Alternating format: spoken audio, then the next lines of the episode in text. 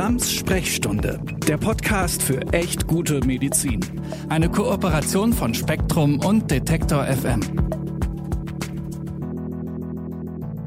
Hallo und herzlich willkommen zu Grams Sprechstunde, dem Podcast für echt gute Medizin. Ich bin die Nathalie Grams, Ärztin und Autorin und hier immer wieder zusammen mit euch auf der Suche nach echt guter Medizin und allem, was sie besser macht. Und wenn ihr vielleicht mal, was ich natürlich nicht hoffe, echt schlechte Medizin erlebt habt, dann schreibt mir gerne mit eurem Erlebnis oder auch mit eurem Wünschen an bessere Medizin an sprechstunde.detektor.fm. Ich habe auch ganz viel Rückmeldung von euch zur Chiropraktik-Folge bekommen.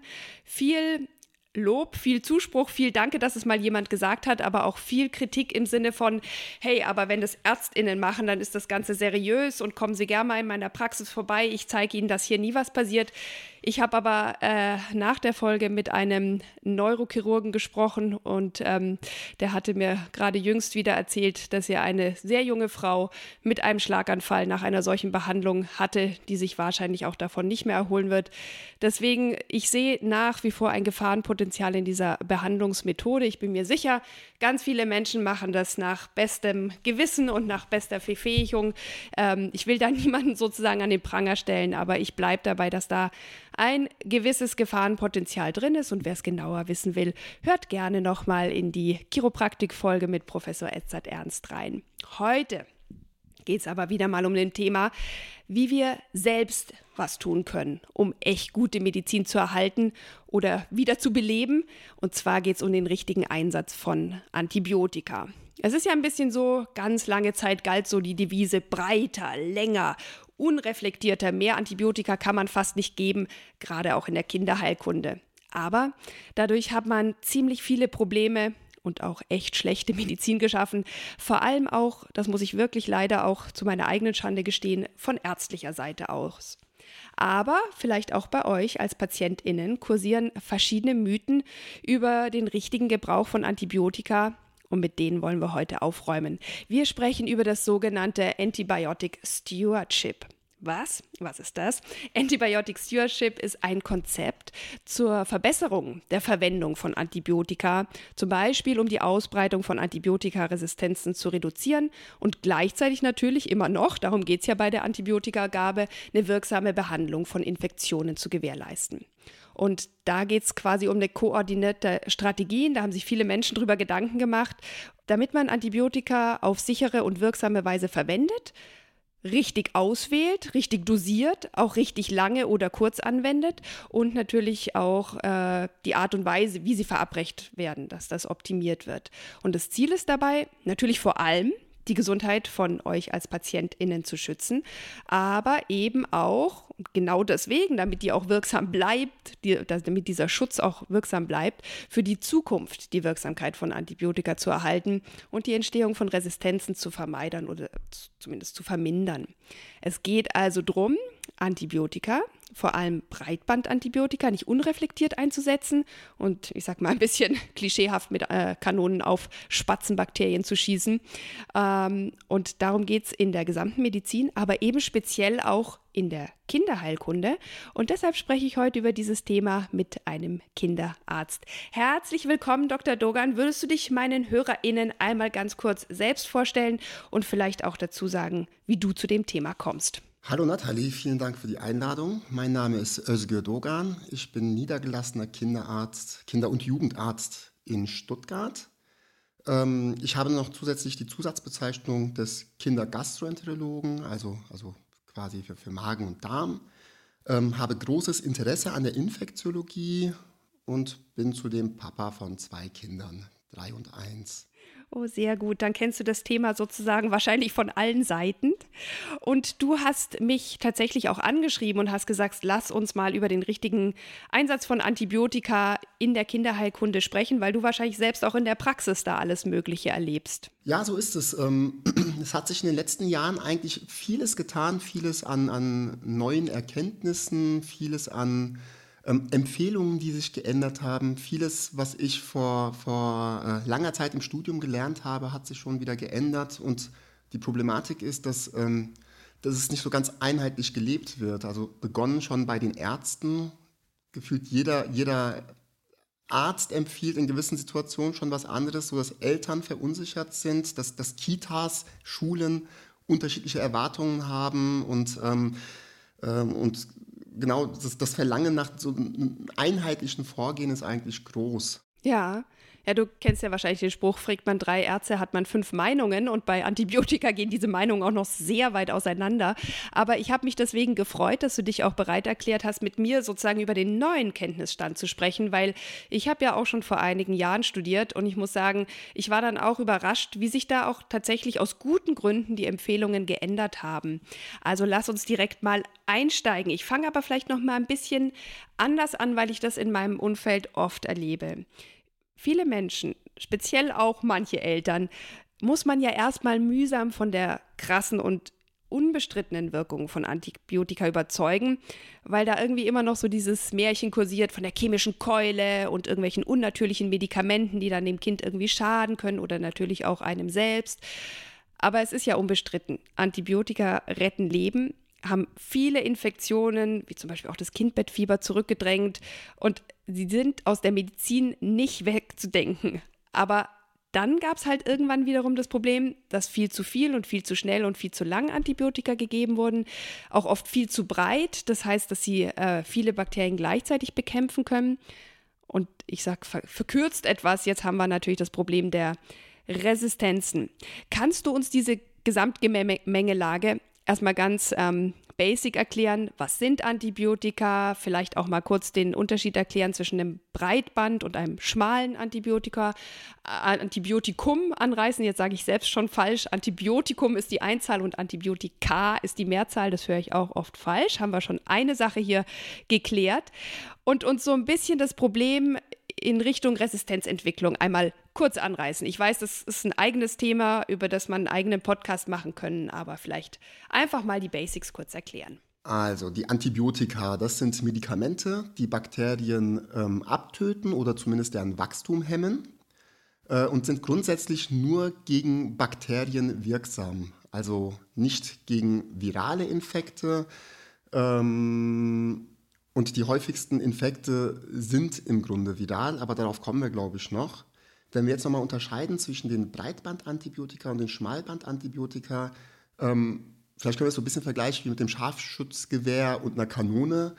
Ähm, wenn, wir, wenn, wir eigentlich, wenn wir eine genaue Diagnose haben und auch schon wissen, welche Erreger am häufigsten vorkommen, dann können wir schön gezielt versuchen, die zu treffen und lassen ganz viele andere Erreger, die wir eigentlich auch brauchen, es gibt ja diese sogenannten guten Bakterien auch, ähm, lassen die dann schön in Ruhe.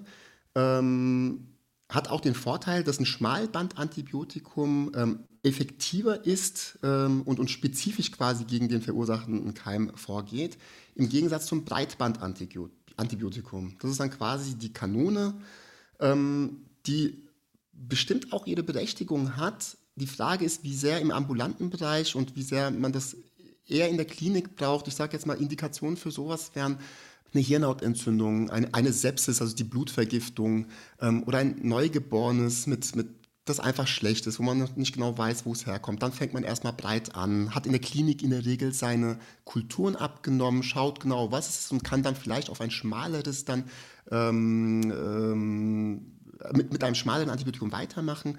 Ähm, aber die, diese große Kanone, die, die wirkt auch nicht so effektiv wie, wie, die, wie die schmalen und wie gesagt, sollte eigentlich ganz gezielt eingesetzt werden. Ja, ist eher so ein bisschen Reservemittel oder Startmittel, wenn man noch nicht so genau weiß, mit was man es zu tun hat. Und wenn es aber wirklich ein zum Beispiel lebensbedrohlicher Zustand ist, ne? eine Sepsis, eine Blutvergiftung, hohes Fieber, was weiß ich, Kreislaufkollaps, steht schon kurz bevor, dann kann man auch ein breites Antibiotikum sehr gut rechtfertigen. Ähm, und das wird dann oftmals auch direkt äh, über die Vene gegeben, also mit so einem Tropf und nicht als Tabletten, weil das dauert natürlich auch noch mal länger, bis man das dann im Magen aufgelöst hat, dann im Darm resorbiert hat und so weiter. Also das ist eher so der, die Kanone, die auch Leben retten kann und das äh, schmale Antibiotikum ist eher so, wenn man schon weiß, welcher Keim es ist, du hast es gesagt, dann kann man den gezielt angehen und viele andere Randerscheinungen dadurch vermeiden. Zum Beispiel gibt es ja auch immer so die Sorge, dass man irgendwie ja die gute Darmflora, die ja auch zum Teil aus Bakterien besteht, irgendwie schädigt oder zerstört sogar. Und das ist natürlich, je schmaler man vorgehen kann, umso unwahrscheinlicher. Aber du hast schon den zweiten Punkt auch angesprochen. Es gibt ja klare Indikationen für Antibiotika, nämlich dass ein Bakterium überhaupt im Körper un sein Unwesen treiben muss. Ähm, Warum wirken denn Antibiotika nicht bei den sehr viel häufigeren, auch gerade bei Kindern, viralen Infekten? Und was sind so klassische Indikationen, wo man ein Antibiotikum verschrieben bekommt oder nehmen sollte? Also Bakterien sind, sind größer als Viren, sind quasi eigene Lebens, äh, eigene Lebewesen, die, ähm, die, die, die sich von sich aus fortpflanzen. Und die Viren, die, die, die sind auf unsere Zellen angewiesen. Das heißt, die haben einen ganz anderen Wirkmechanismus, sodass die antibiotische Therapie bei denen einfach nicht greift. Ganz pauschal, wann man ein Antibiotikum geben, also ich sage jetzt mal so, im ambulanten Bereich können wir sicherlich sehr, sehr viel zurückhaltender sein, was die antibiotische Therapie angeht. Grundsätzlich ähm, ich sage jetzt mal, wenn ich das mal ganz breit anreiße, die, die, die Mandelentzündung, die Mittelohrentzündung, die roten Augen, all das, wo äh, man ja, Gemeinhin. den Gedanken, ja, wo man denken könnte, oh, das könnte, das könnte ein Antibiotikum brauchen, ist man eigentlich sehr gut bedient, wenn man zunächst, wenn der Allgemeinzustand gut ist, wenn man zunächst zuwartend handelt, wenn man quasi Leiden nimmt, also Schmerzen nimmt. Kein, kein Mensch, kein Kind soll, soll leiden müssen, aber dass man quasi ähm, mit Paracetamol, mit Ibuprofen erstmal Schmerzen lindert. Und äh, häufig ist ja die Rückmeldung, also häufig ist es so, dass dem Kind grundsätzlich gar nicht so schlecht geht oder es ist ganz schlapp, wenn es Fieber da ist und dann gibt man was und dann ist es eigentlich wieder aktiver. Und ich glaube, so einen Zustand kann man locker zwei Tage, drei Tage beobachten und einfach mal schauen, wie die Dynamik ist. Und an ein Antibiotikum bei diesen, bei diesen Erkrankungen, die ich euch genannt habe, ähm, darf man sicherlich denken, wenn die Tage vergehen, wenn man insgesamt das Gefühl hat, das Kind oder der, der Mensch baut zunehmend ab, wird zunehmend schlapper, ähm, dann darf man mal überlegen, ob, ich sage mal, in der Regel sollten es 80, 90 Prozent virale Infekte sein, wo das Antibiotikum eh nicht greift. Aber dann gibt es natürlich auch die Fälle, dass dann so, so, ein, so, ein, geschwächtes Immunsystem, da freuen sich die Bakterien drüber, vielleicht mischen die dann später mit und es kommt zu so einer Art Superinfektion. Und dann muss man ganz klar unterscheiden, haben wir jetzt einen Patienten, der vielleicht von einer antibiotischen Therapie profitieren könnte. Das heißt, ähm, also Signal, es ist nicht die Mittelohrentzündung oder die Mandelentzündung, die antibiotisch behandelt werden muss, sondern es ist der Patient, wo man einige Tage schon zugewartet hat, was gegen die Schmerzen gegeben hat und wo man aber vom Allgemeinbild einfach das Gefühl hat, dem geht es zunehmend schlechter, macht man sich Sorgen und dann da, darf man mal darüber nachdenken, ob dieser individuelle Patient von einem Antibiotikum profitieren könnte. Mhm, mhm. Ich habe das aus meiner internistischen Zeit mitgenommen, aggressives Zuwarten. Also auch hier die richtige Therapie erstmal warten, gucken, was passiert und wie sich natürlich der Patient, die Patientin entwickelt. Warum ist man denn da so zurückhaltend geworden? Ich kenne das äh, durchaus noch äh, von meinem größten Kind, die jetzt auch schon ein bisschen größer ist. In der Zeit hat man da noch ziemlich unbedarft Antibiotika rausgehauen. Ach, da war so ein bisschen Eiterstippchen am Auge, sofort erstmal die antibiotischen Augentropfen rein. Oder eine eitrige Mittelohrentzündung, äh, die jetzt nicht allein mit Schmerzmitteln zu behandeln war, sofort Antibiose hat man gar nicht groß drüber nachgedacht. Da ist man eigentlich ohne Antibiotikum nicht aus der Praxis gegangen. Und so wie du das jetzt schilderst, war das ja falsch oder zumindest aus heutiger Sicht denkt man darüber anders, weil sich dadurch ja Resistenzen entwickelt haben. Und das hatte ich vorher schon mal kurz angesprochen. Vielleicht können wir darüber noch sprechen. Was ist denn das Problem? Weil im Zweifel das Antibiotikum wirkt ja gegen die Bakterien und, und kämpft dann die Infektion nieder. Dem Patienten, der Patientin ist geholfen. Da könnte man ja noch sagen, hm, was ist daran das Problem? Das Problem ist ja ein anderes. Das dann Resistenzen entstehen. Und da habe ich auch verschiedene Auffassungen dazu gehört, nämlich dass der Patient oder die Patientin resistent würde. Aber so ist es ja nicht gemeint. Vielleicht kannst du uns das noch kurz erklären, was ist mit Resistenzbildung in Bezug auf Antibiotika gemeint? Ähm, das Problem ist, wenn man antibiotisch behandelt, entsteht ein gewisser Selektionsdruck. Bedeutet, ähm, stellen wir uns mal eine Stadt vor mit, mit vielen Menschen, und es kommt ein Regensturm. Ähm, ein paar von diesen Menschen haben einen Regenschirm, können überstehen es unbeschadet, können ihren Aktivitäten weiter nachgehen und wenn es jetzt immer wieder regnen sollte, also der Regen ist jetzt das Antibiotikum, wenn es jetzt immer wieder regnen sollte, dann werden immer mehr Menschen Regenschirme haben und dagegen quasi resistent werden. Das heißt, dieser Regen, dieses Antibiotikum wirkt dann nicht mehr. Ähm, und das Problem haben wir vor allem bei den breiten Antibiotika und das haben wir vor allem bei der häufigen Verwendung von Antibiotika. Ähm, ja, ich, so, so, hätte ich das jetzt bildlich äh, mal erklärt. Ja, finde ich schönes Bild. Das heißt aber nicht, die Patientin der Patientin ist resistent, sondern Anti also Bakterien werden resistent gegenüber Antibiotika. Das heißt, die wirken dann bei denen nicht mehr. Und es gibt mittlerweile äh, Bakterien, die quasi wo kein Antibiotikum mehr was gegen die haben kann. Die haben sozusagen nicht nur einen Schirm dabei, sondern 15 Schirme dabei. Also ich denke zum Beispiel an den MRSA-Erreger, ähm, was einfach ja auch in der Klinik dann ein riesengroßes Problem ist, weil gerade Menschen, die schon vorerkrankt sind, die vielleicht auch schon Betagte sind, können sich dann mit diesem Keim infizieren und dann haben wir keine Waffe mehr dagegen. Und äh, das entwickelt sich eben zunehmend und wir stehen damit vor einem Problem, dass eben Antibiotika, die wir so als geheime Wunderwaffe immer gegen schwere Infektionen in petto hatten, dann nichts mehr ausrichten können. Und das kann lebensbedrohlich sein. Ist das das Problem? So ist das. Ähm, es ist jetzt sogar so, dass die WHO ähm, als die Top drei Gesundheitsbedrohungen für den Menschen neben Krieg und Hunger tatsächlich die Antibiotikaresistenz aufgeführt hat. Ähm, das heißt, es ist tatsächlich ein sehr ernstzunehmendes Problem. Ich sage jetzt mal so, so der, der, der normale Mensch, der seine banalen Infekte hat und äh, der, der, wird davon wahrscheinlich gar nicht so arg viel mitbekommen. Das sind dann eher die, die, die härteren Infektionen, die in der Klinik landen, die vielleicht komplizierter sind. Man muss beatmet werden, liegt auf Intensivstation und dann wundert man sich, warum die, diese breiten Antibiotika äh, nicht mehr ganz greifen und, und diese Fälle werden halt immer häufiger. Und deswegen ist, ähm, ist tatsächlich ähm, der Gedanke, muss man jedes Mal bei, also ja, bei jedem banalen Infekt schon drauf losschießen und wollen wir nicht lieber ganz begründet vorgehen und nur in den Fällen, wo es tatsächlich Sinn macht und notwendig ist, antibiotisch behandeln? Ja, ja, und gerade eben in der Klinik dann auch äh, das Problem vermeiden, dass wir nichts mehr haben, was wir dann tun können. Und dieses Antibiotic äh, Stewardship kommt ja eigentlich aus der Klinik, wo man klar, weil die Menschen oft schwer krank sind, viel und oft Antibiotika verschrieben hat. Und da gibt es aber jetzt zum Glück schon länger ein Umdenken und neue Strategien. Und auch in der Kindermedizin, du hast es schon erwähnt, gibt es neue Empfehlungen. Erklär uns doch mal, was sich da geändert hat, was vielleicht auch Eltern wissen sollten und was sich aber auch noch ändern muss, damit wir alle zu einem guten Einsatz von Antibiotika kommen, auch gerade dann in der Praxis. Ich glaube, was noch sehr geläufig ist, sowohl unter Ärzten als auch unter Patienten, sage ich jetzt mal, diese Unterscheidung, zu, ich meine, habe ich ja auch gerade gemacht, diese Unterscheidung zwischen viral und bakteriell. Ähm, wir alle haben ja irgendwie gelernt, ja, gegen Viren kann man nichts machen, macht man nicht, aber wenn es ein Bakterieninfekt ist, dann muss man antibiotisch behandeln. Ähm, da, da, fängt eigentlich schon der große Fehler an. In der also ich sage mal, es ist sicherlich nicht falsch, die Aussage, dass 80 bis 90 Prozent der Infekte erstmal ähm, viral sind. Und da muss man noch bedenken, wir sind ja alle nicht steril, wir haben alle unsere Flora auf der Haut, auf der, im Darm, das heißt, die Bakterien sind ja da. Und auch wenn wir irgendwelche Antigentests machen, das kennen wir schon lange vom Scharlachtest, sage ich jetzt mal, mit dem Streptokokkentest, ähm, da, wir machen so einen Test und weisen ein, ein, ein Streptokokkenantigen nach und wissen erstmal nur, der ist da. Ob man da jetzt besiedelt ist damit oder ob das wirklich die Erkrankung hervorruft, das wissen wir ja nicht. Und also sehr viel, sehr viel ähm, ehrlicher als, als viral gegen bakteriell wäre wahrscheinlich der Begriff polymikrobiell.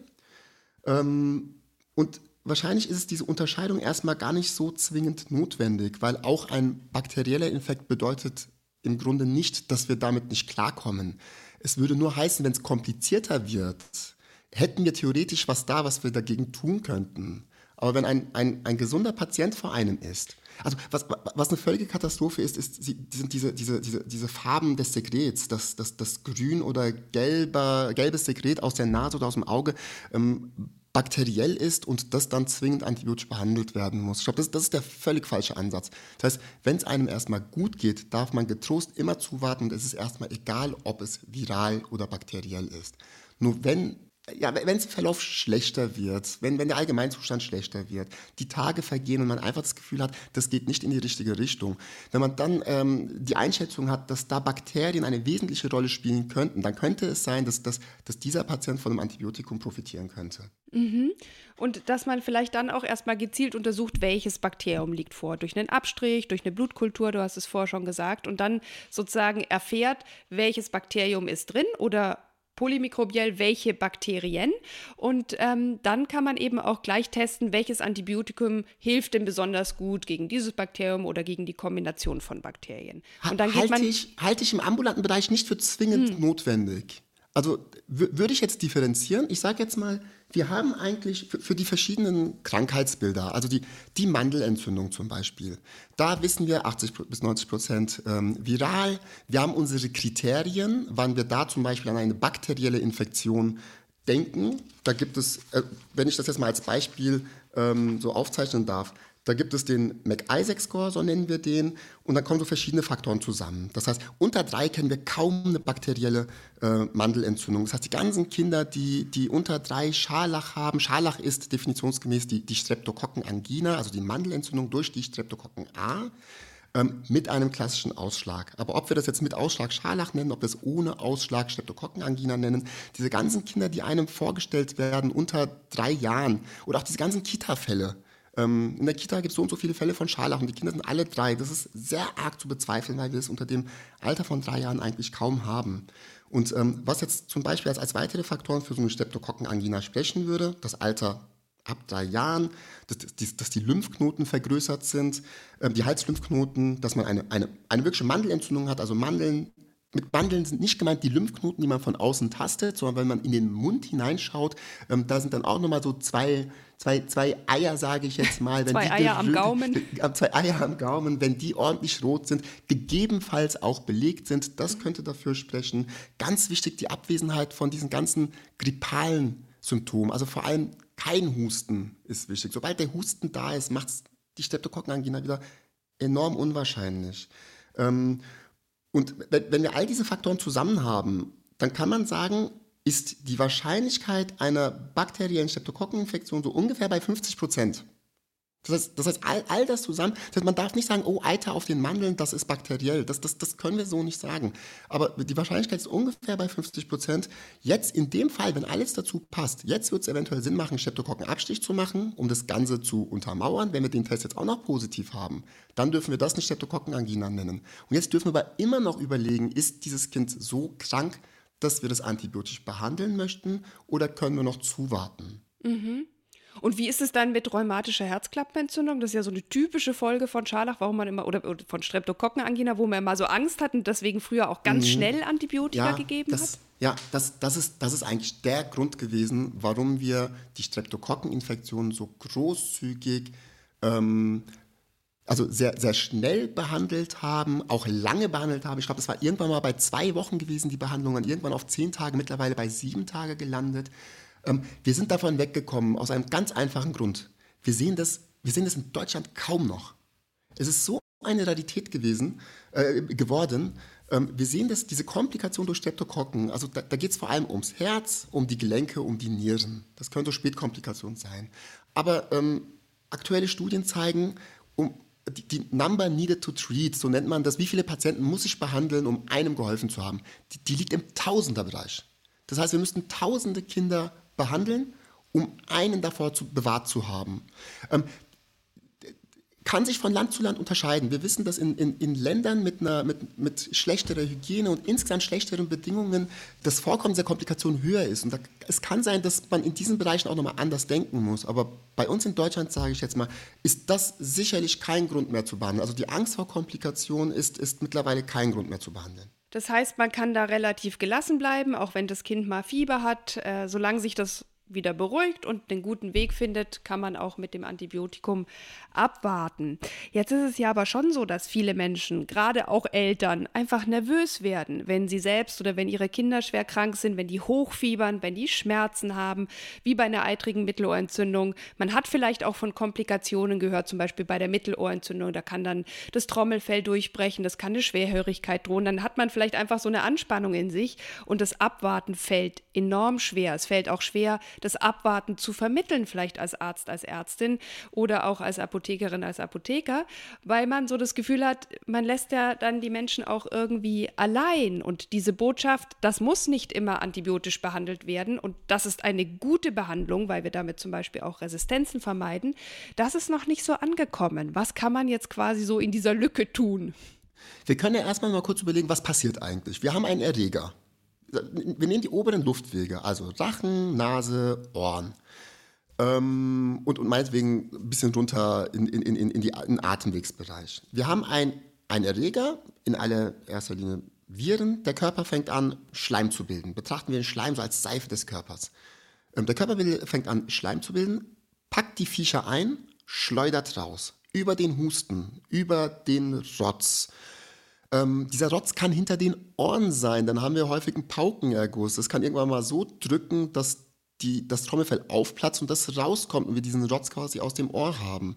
Die Augen machen mit. Das ist alles miteinander verbunden. Wenn, wenn dann die Tränenkanäle verstopft sind oder, oder ähm, angeschwollen sind, dann kommt der Rotz aus den Augen heraus.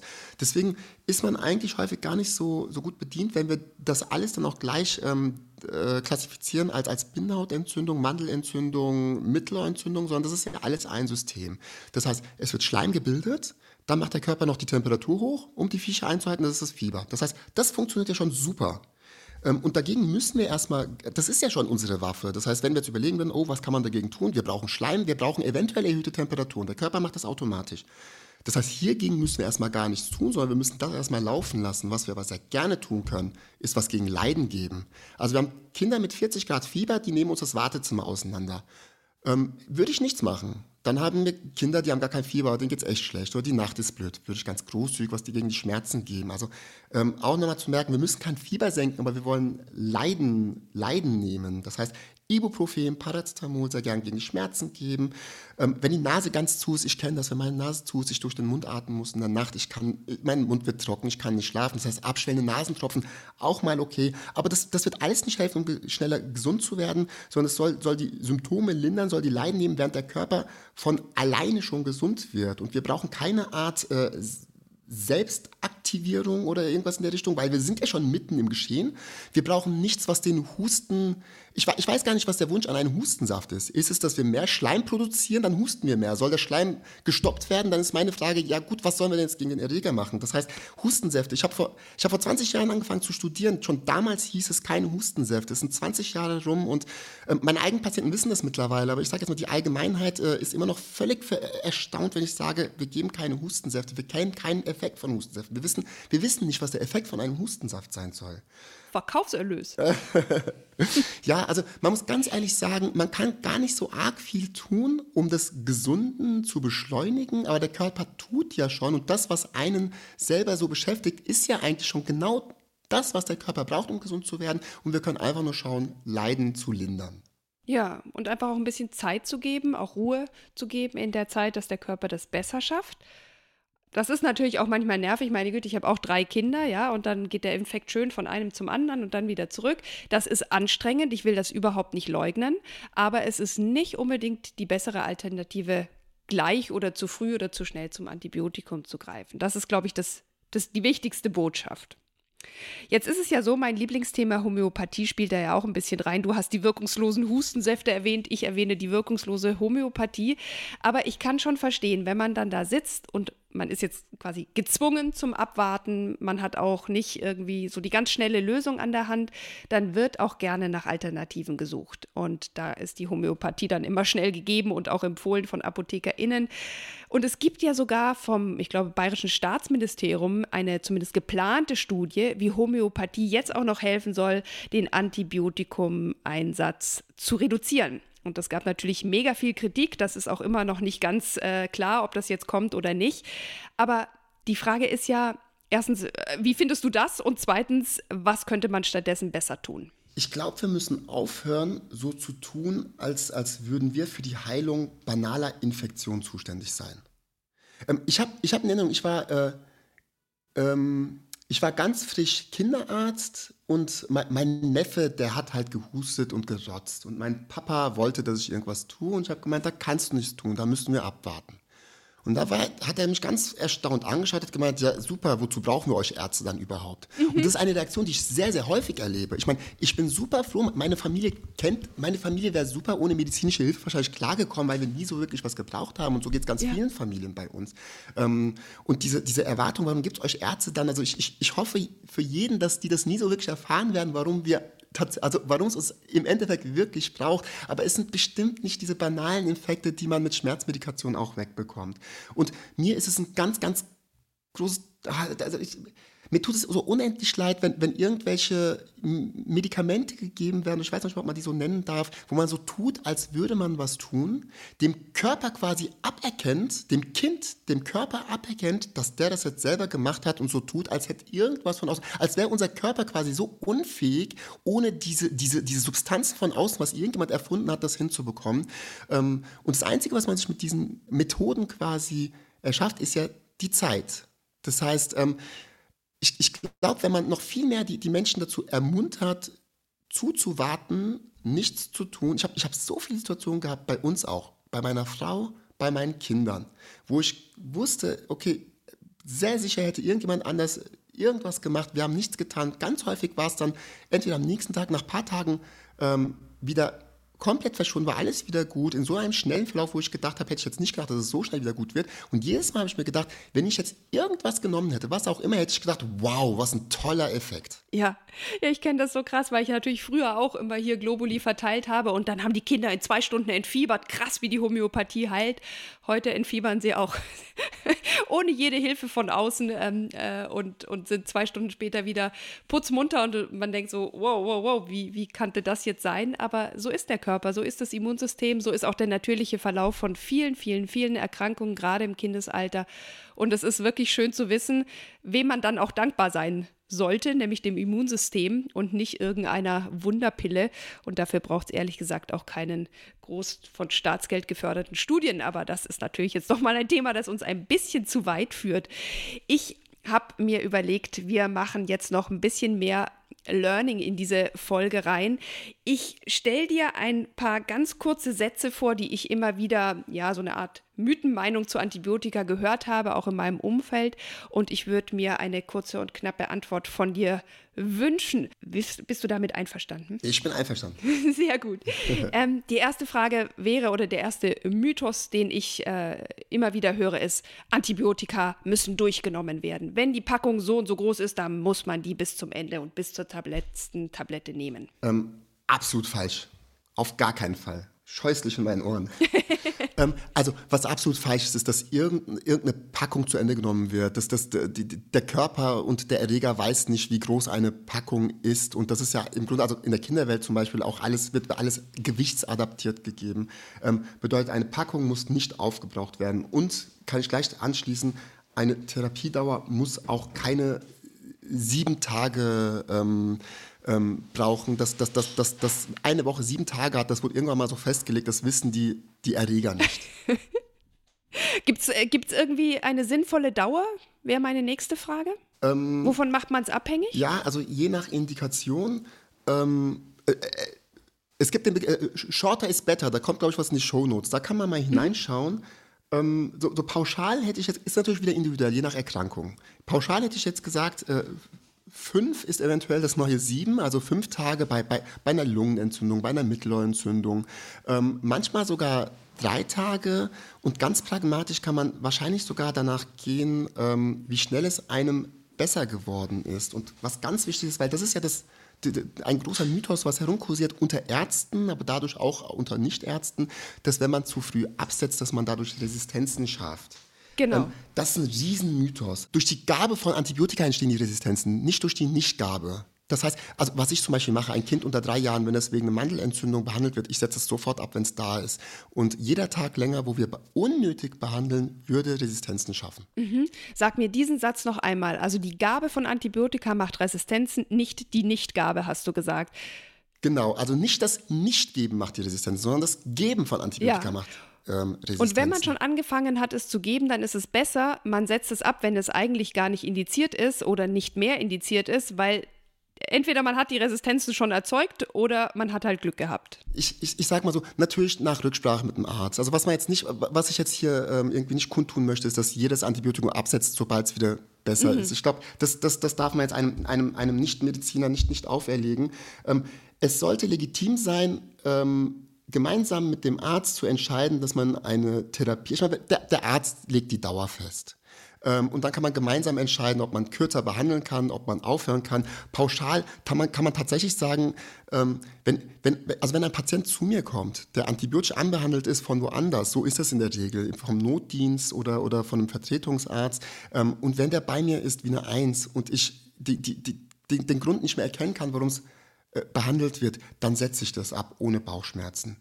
Und ähm, es gibt, vielleicht kann ich daran nämlich anschließen, es, es gibt gar nicht so arg viele Infekte in der ambulanten Medizin, wo wir bei einem guten Allgemeinzustand antibiotisch behandeln würden.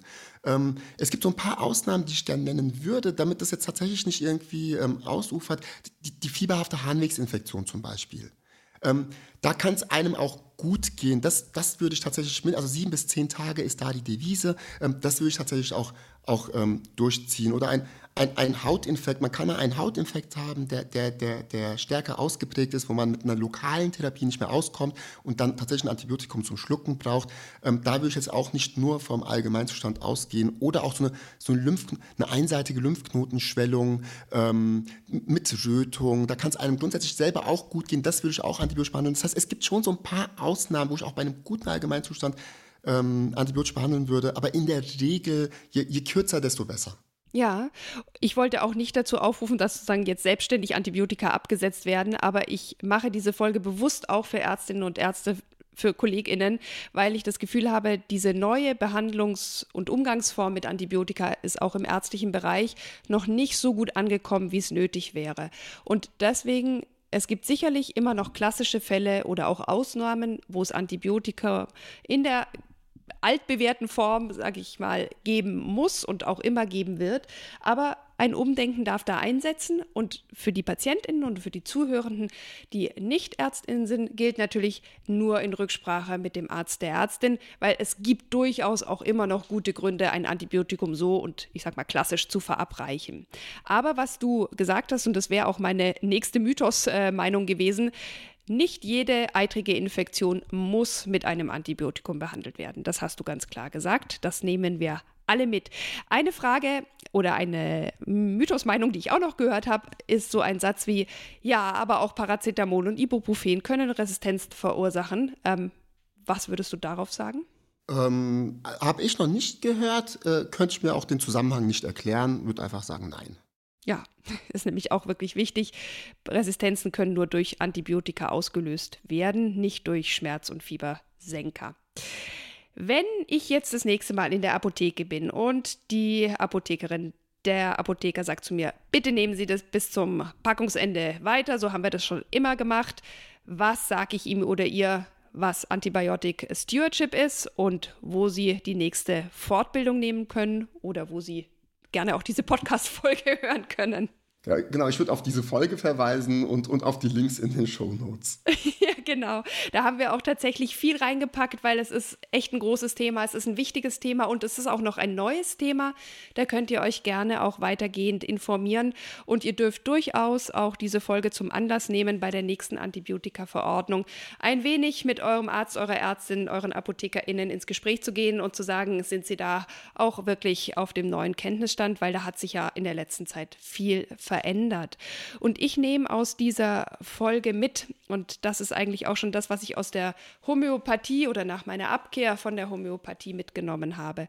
Abwarten ist gute Medizin. Wir sollten echt dem Körper dankbar sein, unser Immunsystem lobpreisen, möchte ich fast schon sagen. Ganz, ganz viele Infekte, 80 bis 90 Prozent im ambulanten Bereich, schafft unser Körper echt alleine. Gerade auch bei Kindern. Und natürlich fühlen wir uns mitunter auf dem Weg dabei krank, aber das ist ein vorübergehender Zustand, den unser Körper selbst bewältigen kann.